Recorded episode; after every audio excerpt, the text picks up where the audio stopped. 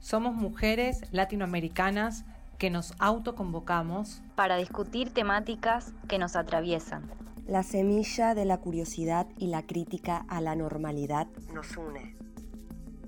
Medio feminista y latinoamericanista de inspiración autogestiva, basada en la autonomía, independencia, horizontalidad y participación colectiva. Y como eje rector, la deconstrucción en clave decolonial. Queremos provocar discusión, debate y poner en agenda temáticas actuales. Atravesadas por la noción del género y las feminidades desde nuestras propias trayectorias.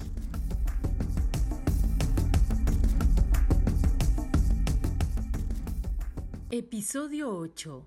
Gordofobia. Mi cuerpo, mi primera enemiga.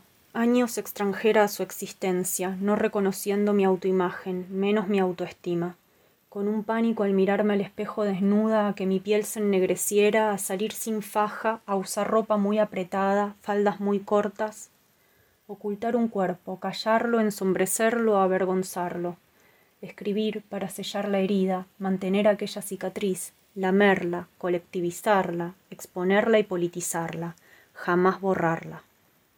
Fragmento de la cerda punk Ensayos desde un feminismo gordo, lésbico, anticapitalista y antiespecista de Constance Álvarez Castillo.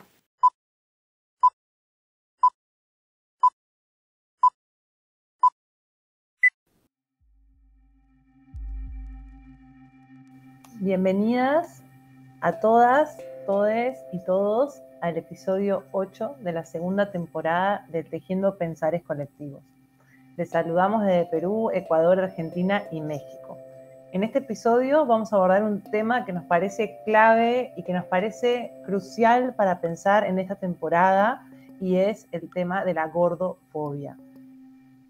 En este sentido, para poder conversar un poco más sobre esto em, y ver cómo, eh, cómo nos atraviesa este tema y cómo este tema se traduce en violencias superestructurales me acompañan en esta sección Copete y Glitter, Alexia y Nati.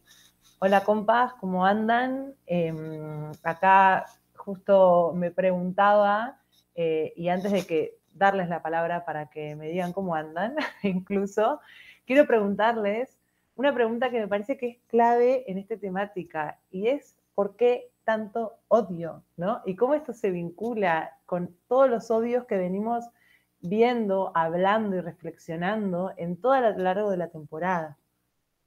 Hola compañeras, un gustazo como siempre estar aquí compartiendo este espacio que tanto queremos y que venimos abonando hace varias semanitas, construyendo entre todas temas centrales, ¿no? La verdad es que yo estoy extremadamente contenta por, por el tema, ¿no? Por el tema que vamos a abordar hoy Contenta porque siento mm, que, es, que es una temática central en los procesos de deconstrucción y en este, en este camino de deconstrucción que nos estamos planteando. Y, el tema de la, belleza, del patrón hegemónico de belleza, que, que, incluye la gordofobia, es un temón, es un temón porque tiene que ver con, la construcción más radical de nuestra subjetividad, esto es, con la configuración de nuestro paso por el mundo, con cómo percibimos al otro y en ese sentido, cómo nos, percibimos a nosotras mismas. Y por tanto, cómo esto se, relaciona con nuestra escala de prioridades y principalmente en estos tiempos que corren con nuestro uso del tiempo.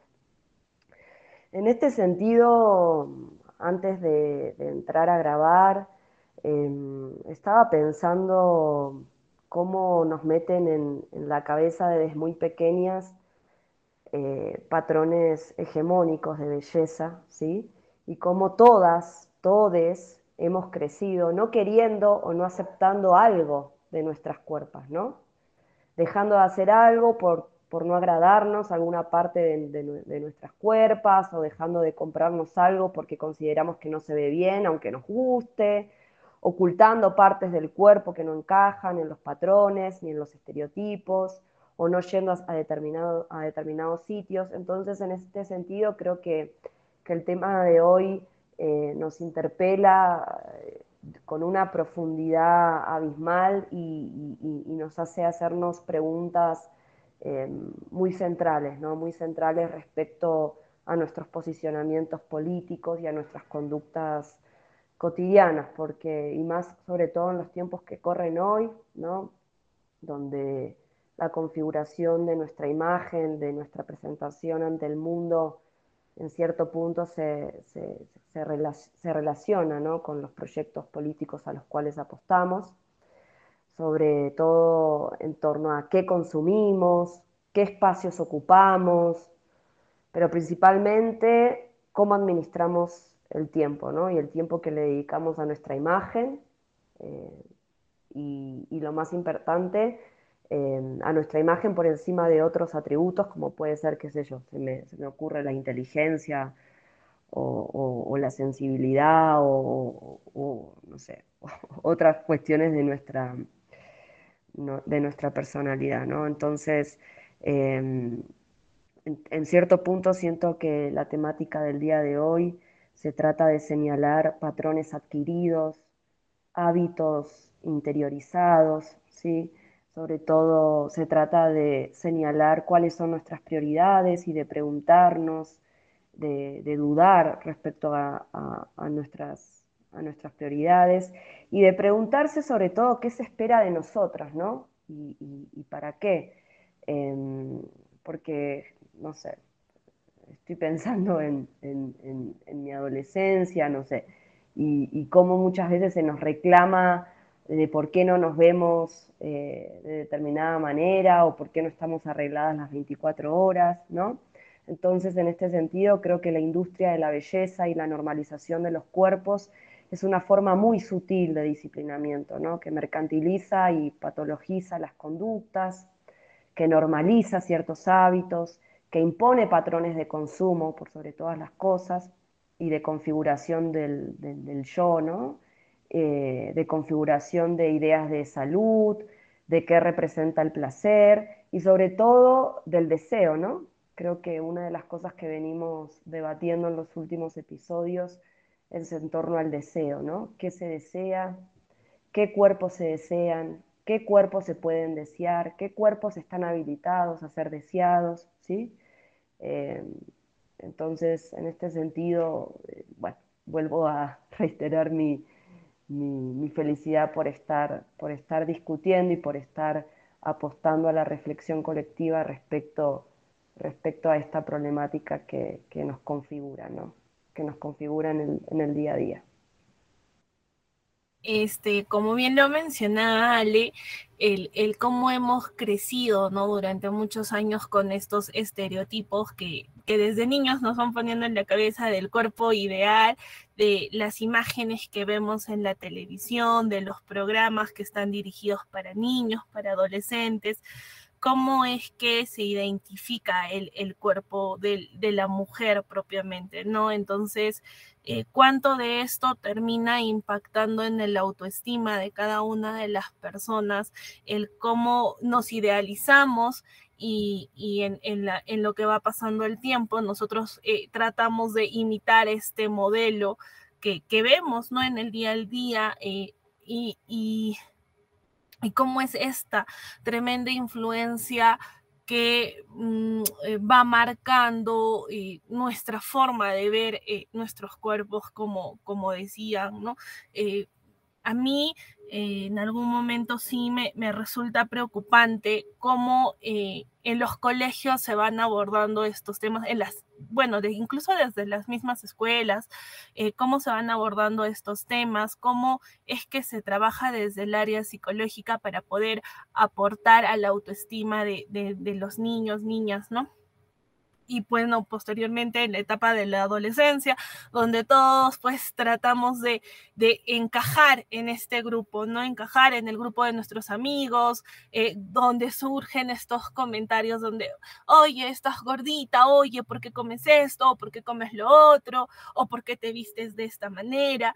Y ahí como que por tratar de encajar, tratamos reprimiendo lo que realmente somos, ¿no? O, de, sentirnos a gusto con nuestros propios cuerpos eh, eh, y tratar de simplemente adecuarnos a lo que el entorno nos pide.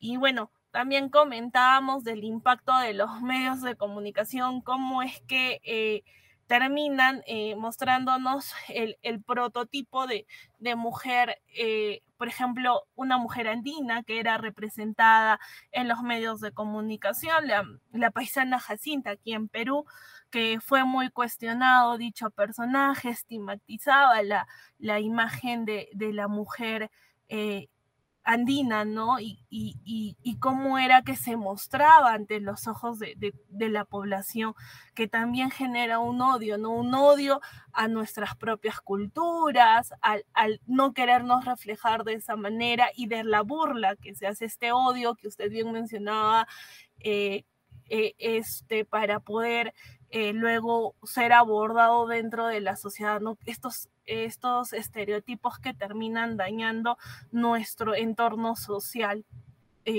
Desde mi punto de vista, el tema de la gordofobia que hoy vamos a tratar es sumamente importante porque va de la mano con el autoestima y el sentirnos bien con nosotros mismos, el de amarnos tal y como somos, de aceptarnos tal y como somos y no de simplemente tratar de encajar en determinado grupo social me hacen pensar un montón de cosas, sobre todo esto, Nati, que traías como el de, el de amarnos, ¿no? El, el, autoestima, y cómo en realidad me hace pensar también justo eso, en, esto de, del encajar en, en, las lógicas binarias del mundo, cómo, cómo, realmente estas lógicas binarias del mundo, de hombre-mujer, eh, flaco, gordo, civilizado, salvaje, blanco, negro, que son como construidas que son construidas y que a veces las vemos como teóricamente, pero están ahí, ¿no? Y esto que decías recién de poder encajar, bueno, ¿en dónde encajamos? En esa lógica binaria del mundo, ¿no?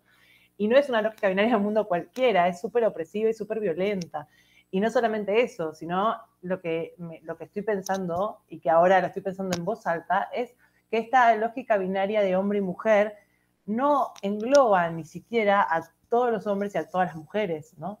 Eh, y en esta lógica de que no engloba a todas las mujeres, engloba a un prototipo, como decías Nati, de mujer, ¿no? al donde es lo deseable llegar, y todo lo que no está dentro de, ese, em, de ese deseo, de ese deseo normativo, que claramente es súper violento, ficticio y disciplinador con la diversidad y pluralidad de corporalidades que existen realmente.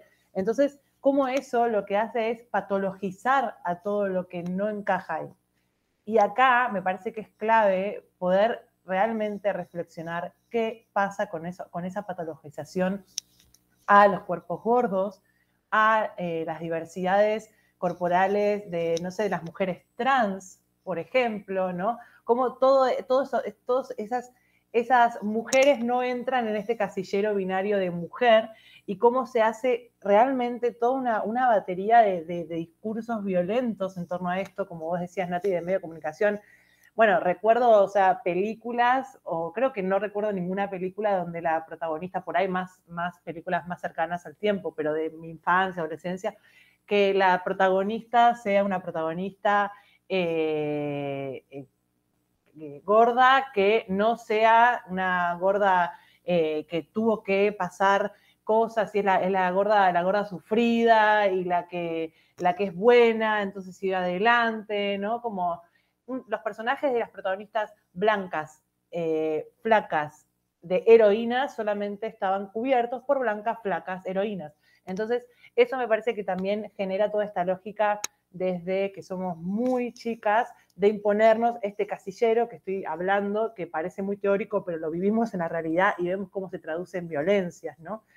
Y acá me parece que es clave también pensar en una palabra que hoy por hoy ronda muchísimo porque tiene que ver también con el exigir un derecho que es el derecho al cuidado como una de las partes de una dimensión del derecho al cuidado como el autocuidado también Pero ojo con este autocuidado, porque este autocuidado no se debería traducir o no estaría bueno que se termine traduciendo en lo que pasa muchas veces desde la lógica neoliberal, de una lógica supercolonial, que lo traducen en odio, básicamente, porque es odio a esa persona que no encaja en este binario, es una persona, por ejemplo, una mujer gorda que no encaja en un binario de mujer eh, prototipo, ¿no? Como de, de, corporalidad, como si fuese una única corporalidad deseada, incluso en muchos de nuestros estados europeizada. Eh, entonces, si no encajas ahí, no estás teniéndote autocuidado, no te cuidas, ¿no? Estás con esa, esa, esa, esa, mirada del otro en tu cuerpo y en tu propio autocuidado o no. Entonces, ojo con que ese autocuidado no se traduzca como en, ese, en, esa, en esa mirada eh, liberal y colonial que es la que justamente está traduciéndose en tanto odio y tanta discriminación y tanta violencia. Y neoliberal también. Creo que el capital, la lógica del capital eh, de consumo y de producción se ve, se ve retratada en su, en su máxima expresión en, en, los cuerpos, en las cuerpas permitidas, ¿no? Y al parecer eh, el objetivo final, la felicidad y el éxito se traduce y se reduce a, al paradigma de la delgadez, la blanquitud, eh, que tiene que ver ¿no? con lógicas coloniales y racistas históricas. Entonces, para, seguir eh, conversando respecto a este tema que creo que nos vemos todas y todas identificadas, eh, pasamos al Tejiendo Pensares Colectivos con una invitada espectacular.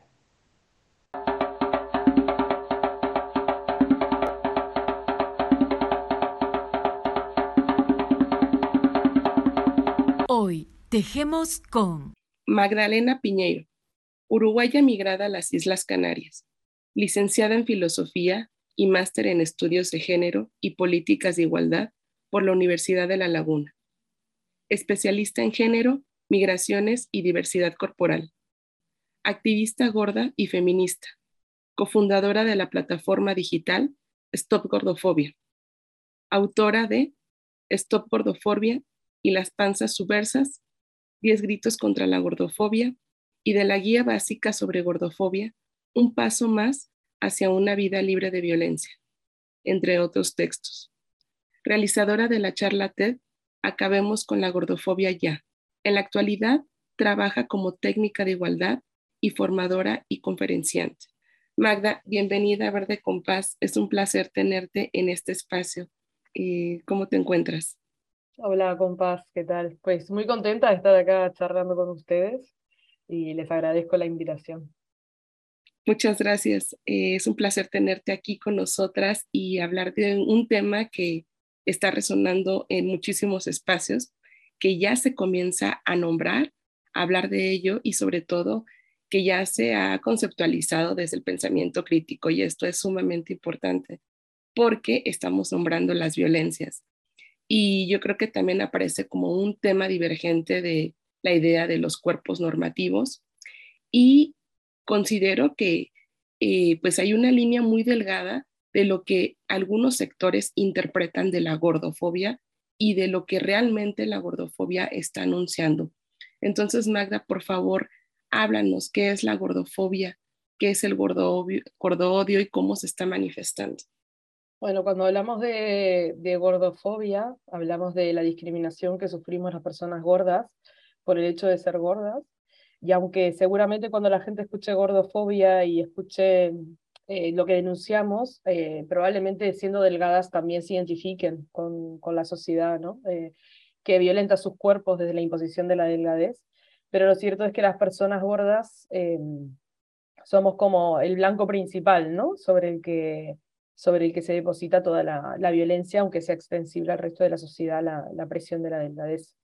Y cuando hablamos del blanco de la violencia, pues hablamos de, de que a las personas gordas, o sea, de que las personas gordas recibimos todo tipo de discriminaciones y, y violencia sobre nuestros cuerpos, eh, como por ejemplo pues, el, acoso escolar, el no caber en determinados este, mobiliarios como transportes públicos o mm, este, cines, teatros, butacas de bares, o que incluso no haya en muchos hospitales este, mobiliario ¿no? hospitalario para nuestros cuerpos, como para hacer un escáner o un TAC o este tipo de, de, de estudios. ¿no?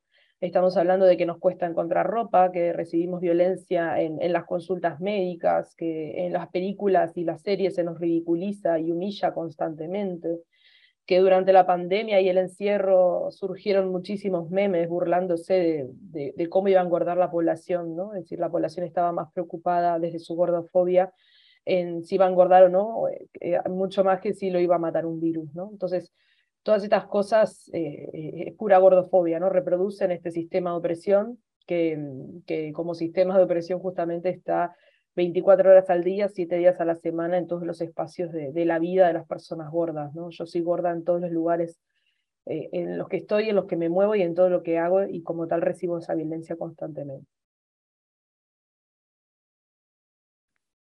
Sí, mencionas un montón de cosas eh, que nos resuenan ¿no? a cada una de nosotras y seguramente de los oyentes.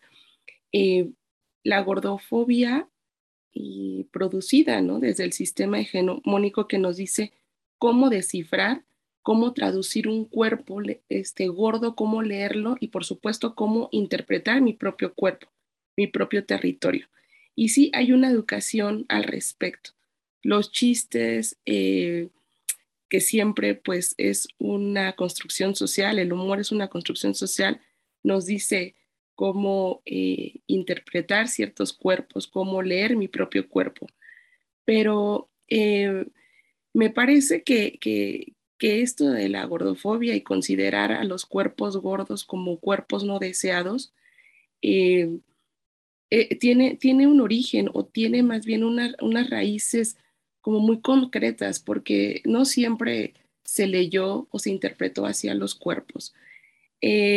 No sé si nos puedas hablar un poco de cuáles son las raíces de la gordofobia y por qué o cómo eh, pues se vincula con proyectos del capital y proyectos de medicalización de la gordura, que yo creo que va muchísimo de la mano entender todas estas fobias y odios en relación a, estas, a estos dos campos. Sí, ahí hay, eh, digamos, mucho que, rascar, como, como decimos, ¿no? Hay mucho que rascar en esta, en esta temática y en estos orígenes.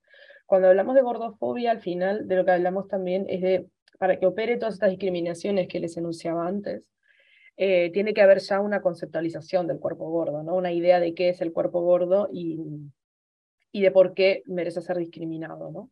en torno al cuerpo gordo hay muchísimos prejuicios sobre nuestra supuesta vagancia, insalubridad, fealdad, ¿no? como cuerpos indeseables, descontrolados, desmesurados, cuerpos que no tienen ese autocontrol que se espera ¿no? de, desde la perspectiva de, sobre todo, el hombre blanco occidental, ¿no? que impone la razón por encima de los apetitos, la razón por encima del cuerpo ¿no? y de sus deseos.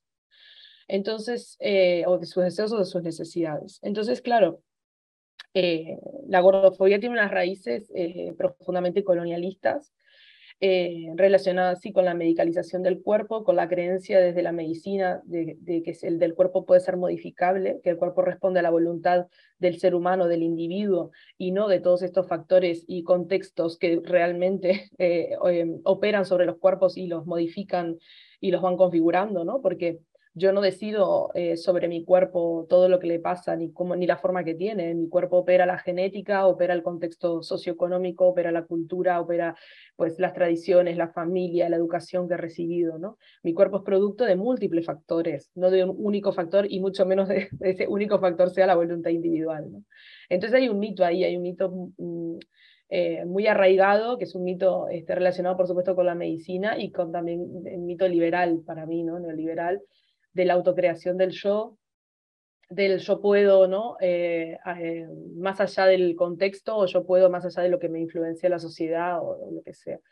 Entonces, claro, esto tiene raíces, pues, por supuesto, con el nacimiento de la medicina influye mucho, ¿no? Esta creencia desde la medicina de que el cuerpo puede ser modificado, corregido y, que eh, podemos vencer ¿no? a todas las fuerzas de la naturaleza, ese omnipoder, esa omnipotencia que, que, se cree que tiene el ser humano, ¿no?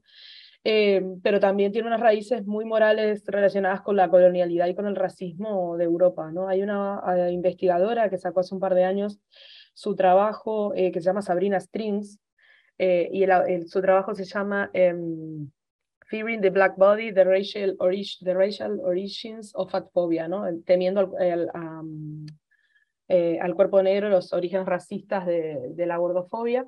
Y entonces ella habla un poco también, que para mí es como una pieza ahí fundamental que faltaba, en la investigación de la gordofobia, que, que, dice algo así, ella como que eh, en, el, en, la época de, de, pues de, esclavización de las personas africanas y, y, y, cómo se las traficó ¿no? y esclavizó hacia Europa y hacia América, pues que había muchas mujeres gordas que eran el referente de lo que no había que ser, ¿no? Y que se asociaba esa gordura pues a, lo animal o a lo salvaje, que a su vez se asociaba a los cuerpos negros, ¿no? Y eh, esa referencia es como la, eh, importante para la creación de esta moralidad de no seas eso, ser eso está mal, ¿no? Que es una de, las raíces de la, de la gordofobia misma. Porque la gordofobia nos dice, eh, que ser gordo es feo, que ser gordo es insalubre y que ser gordo está mal. ¿no? Entonces está mal, eso es porque hay otros cuerpos enfermos, por ejemplo, que son cuidados. Hay otros cuerpos em, que, que, a lo mejor no son considerados estéticamente perfectos, pero no son violentados como somos las personas gordas. ¿Por qué? Porque falta esta moralidad en las otras. Esta moralidad que nos dice que em, eh, que ser gordo está mal y que somos gordas porque queremos, porque no tenemos fuerza de voluntad, porque no controlamos los apetitos, porque nuestra razón no es más fuerte que nuestros apetitos, que nuestro cuerpo, entonces somos humanos inferiores las personas gordas. Eh, y todo esto relacionado, como dice Sabrina Strings, pues además con, con un referente racista, que es, pues ser gordo es como eh, estas personas que eran traficadas y esclavizadas y eran un referente negativo para la sociedad blanca colonialista. ¿no? Entonces, ahí vemos, en resumen, cómo la gordofobia tiene una parte pues, eh, racista, una parte relacionada con la medicalización, este, con el control de la población, por supuesto, y este, con la salud, pero también, este, por último, además, en la actualidad, con, con esta autocreación del yo, que es muy neoliberal y que además parece que la podemos comprar pues, en las tiendas estéticas, en las clínicas de cirugía o Em, en toda la industria de la dieta que mueve millones y millones al año, ¿no? Es decir, como un producto eh, que te vende esa delgadez que además, según esta sociedad, se traduce en felicidad y en éxito, ¿no? Es un sistema muy complejo y que está diseñado para, para que nos odiemos, para que seamos infelices con nuestros cuerpos y, y consumamos buscando esa felicidad que nos roban.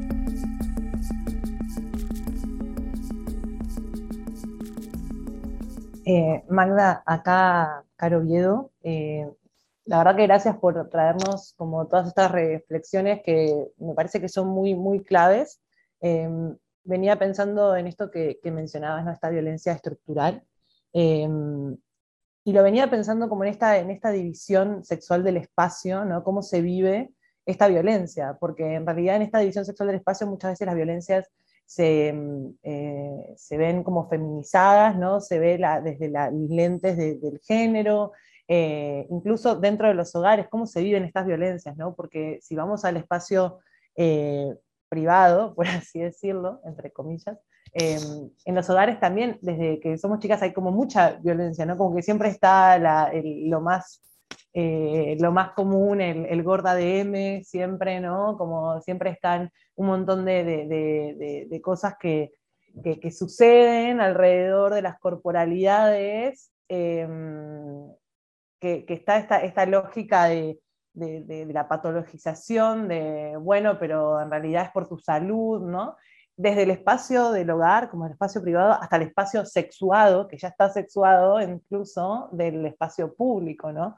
Y como este espacio público genera esta también eh, gordo, ¿cómo se puede decir? Como un, un, espacio gordo excluyente, por así decirlo. Entonces, en esa lógica, me parece muy clave por ahí que nos puedas contar y también porque te escuchaba los otros días hablando sobre esto y me pareció muy clave, que nos puedas contar un poco sobre el privilegio delgado, ¿no? Porque siempre hablamos como del privilegio del macho, ¿no? Como privilegio del varón. Eh, cis, heteropatriarcal, caminando por la calle eh, de una manera segura, por así decirlo, sin tener que estar acarreando como violencias, acosos.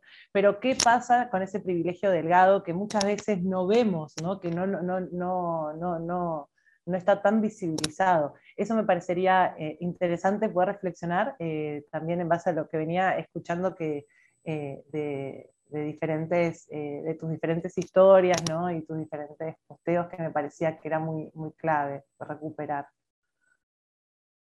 Sí, te escucho hablar además de, la, de esta división del espacio, ¿no? A través del género y demás, y pienso también en cómo eh, realmente la, una cosa como las mujeres este, o las personas así como más feminizadas nos llevamos una cuota más grande de gordofobia, ¿no? O sea, se me viene eso a la cabeza porque al final nuestros cuerpos eh, son considerados públicos a la calle, ¿no? Entonces nosotros recibimos muchísimos más comentarios. Ahí hay un eje de género que, que, también hay que tener en cuenta siempre cuando, cuando hablamos de gordofobia, ¿no? Yo siempre os dejo claro, tipo, todo el mundo sufre gordofobia, pero es verdad que, que, que cuando este, aparece el género, ¿no? Como una intersección del género, pues tenemos que tener claro que nosotras eh, eh, nos llevamos una cuota mucho más fuerte de violencia porque nuestros cuerpos, al ser considerados públicos, eh, pues están mucho más expuestos ¿no? en la calle, por ejemplo, y a nivel familiar y de presión sobre la estética y el cuerpo también.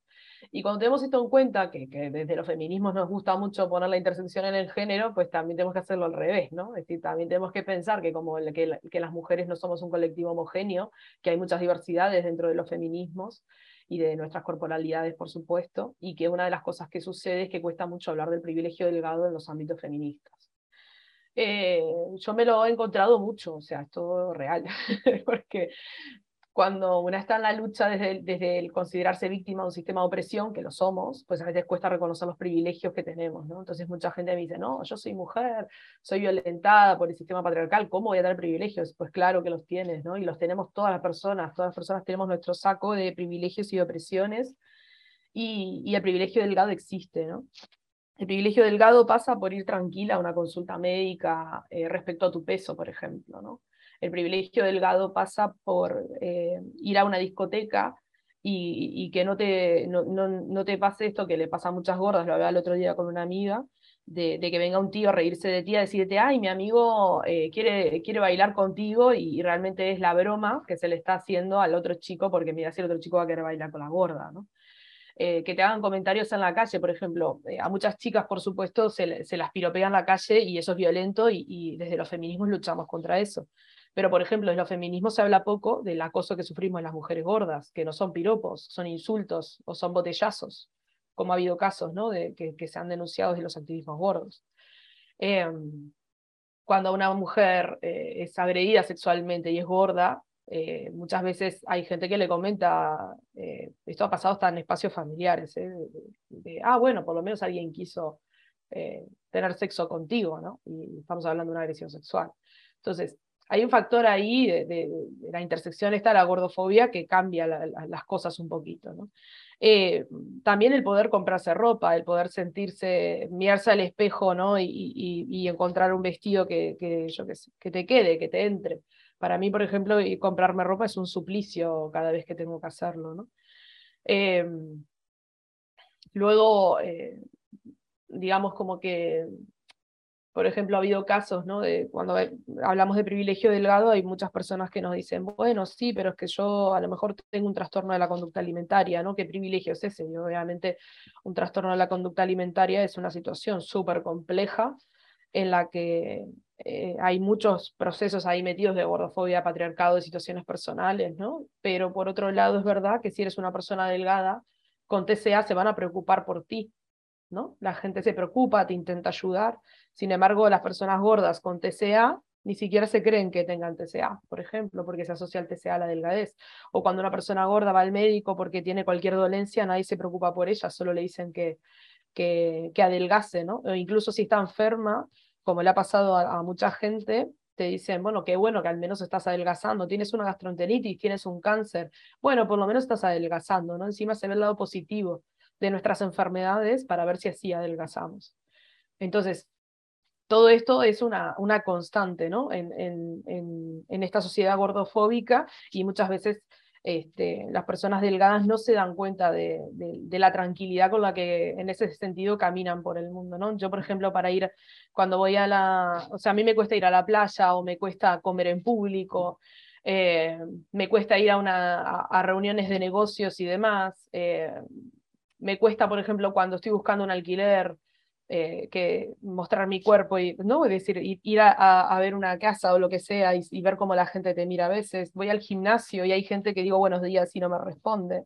Es decir hay hay un odio y un, un, sesgo brutal hacia las personas gordas no es decir em, no cabemos, o sea, yo ahora quepo muy justo en los aviones, pero hay mucha gente gorda que no cabe en un avión, que no cabemos en, en, en los autobuses, eh, que no cabemos en las sillas de un bar. Cuando la gente va a un bar, por ejemplo, va al bar que le gusta, yo voy al bar en el que quepo. Entonces, este tipo de cosas que son un constante en la vida de las personas gordas, las delgadas no son conscientes de que esto sucede y hasta que no son gordas, las que llegan a ser gordas no se dan cuenta. A mí me pasó con, con una expareja mía que, que dijo que engordó de repente y dijo, wow, ahora sí sé de lo que estás hablando en realidad. Entonces, ahora sí, ¿no? claro, porque es que cuando lo vives, o sea, esta sensación de que tu cuerpo no quepa, es muy fuerte, es muy fuerte porque no es algo muchas veces que la gente te dice además con la voz, es algo que el espacio te dice con su existencia, ¿sabes? Como, en plan, no quepo, o sea, el mundo me está diciendo, no estoy diseñado para ti, no me importa que tú quepas, no me importa tu existencia.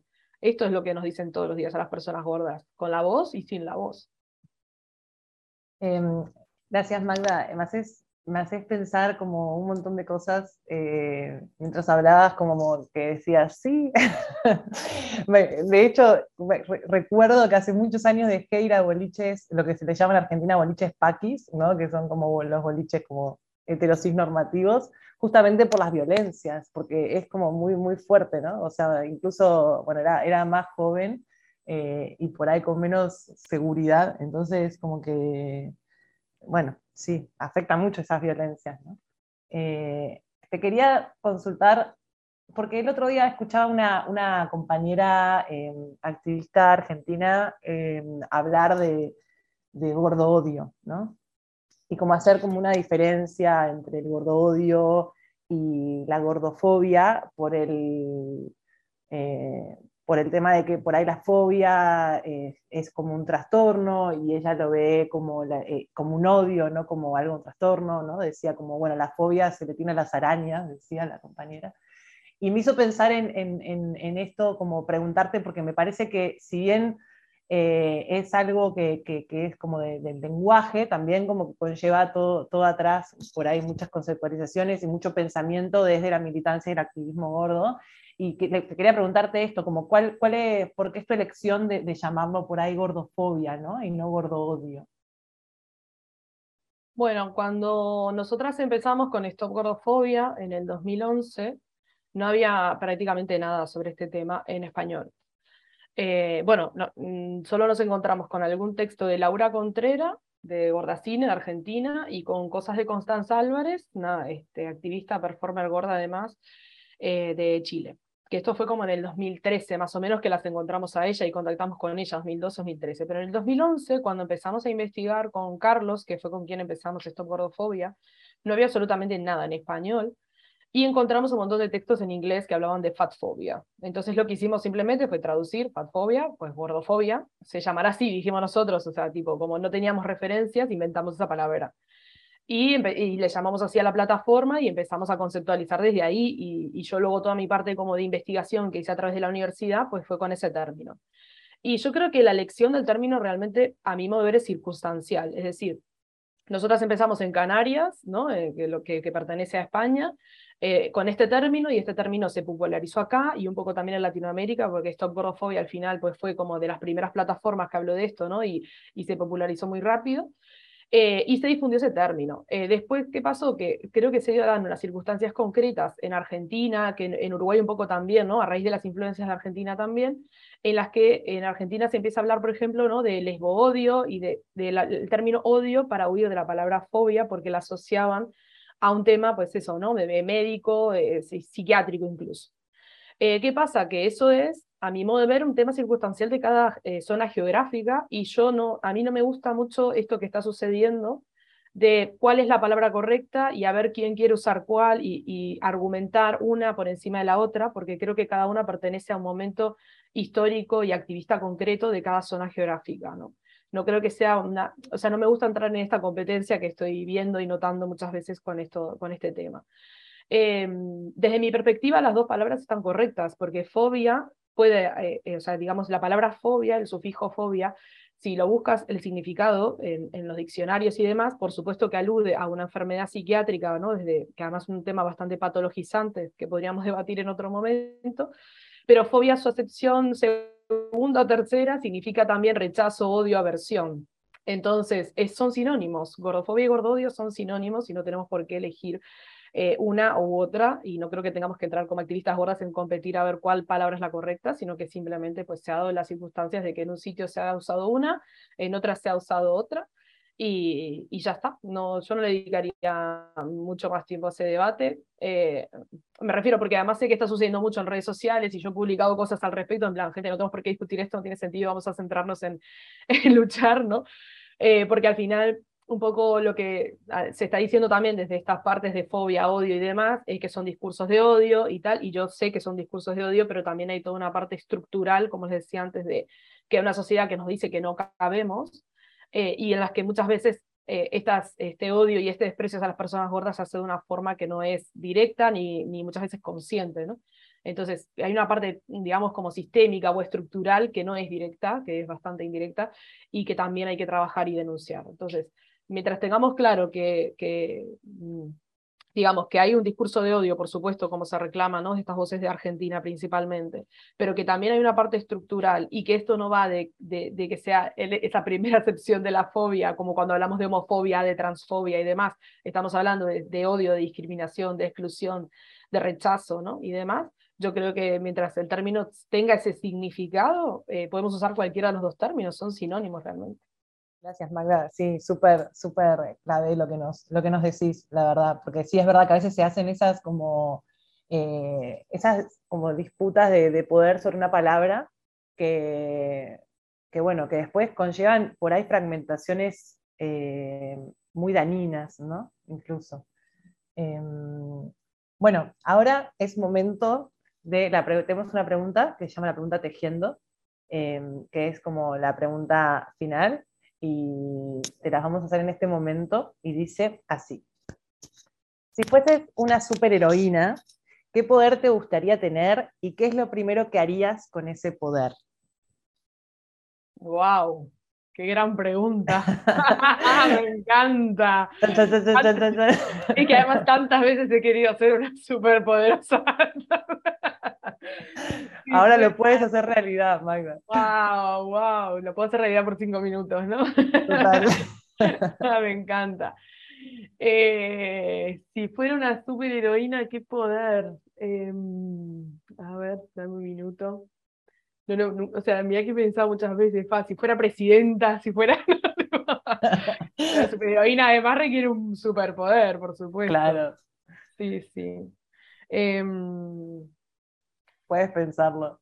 Sí, voy a pensar un poquito porque es que se me viene a la cabeza como, como un rollo muy justiciero, ¿no? Yo cuando era chica siempre me, me, gustó mucho Batman, ¿no? Que era como, como el justiciero que no tenía superpoderes, pero la tecnología le permitía tener poderes al final, ¿no?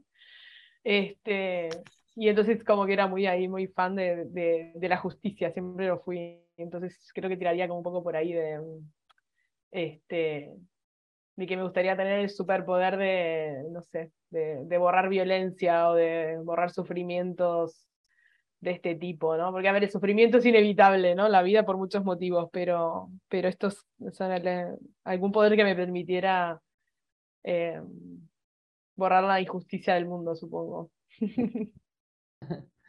y lo primero que haría sería ir a decirle a la Organización Mundial de la Salud que nos dejaran en paz. por ejemplo. Me encantó, me encantó el superpoder y me encantó su uso. Muy necesario. o los dejan en paz o, les acabo el chiringuito acá con mi, con mi espada de justicia. me encantó, me encantó. Y necesito que me, me, mande esa Perú la espada de justicia también. Ay, sí, Perú. Ah, bueno, Magda, muchísimas gracias de verdad por sumarte a este espacio que, bueno, trata un poco de, pensar, de reflexionar en colectivo de cosas que, nos interpelan o nos atraviesan o necesitamos eh, poder visibilizar, ¿no? Para, eh, para justamente poder usar estos superpoderes que estamos recolectando de, todas eh, las personas que andan pasando por este tejiendo. Muchísimas gracias. Nada, muchas gracias a ustedes y por la invitación, por el ratito, por la escucha y, mucha fuerza para seguir adelante con espacios tan necesarios. De verdad, un abrazo grande para todos. En este episodio agradecemos la participación de Caro Oviedo, Alexia Campos, Aida Maldonado, Pau Rodríguez, conductoras, Carla Golé, locutora de Pensares, Nati Zambrano y Josie Nostroza, edición. Vicky Mayofre, promoción y comunicación. Dani Gutiérrez, editora del intro. Jazz Farhat por su música. A la invitada del día, Magda Piñeiro.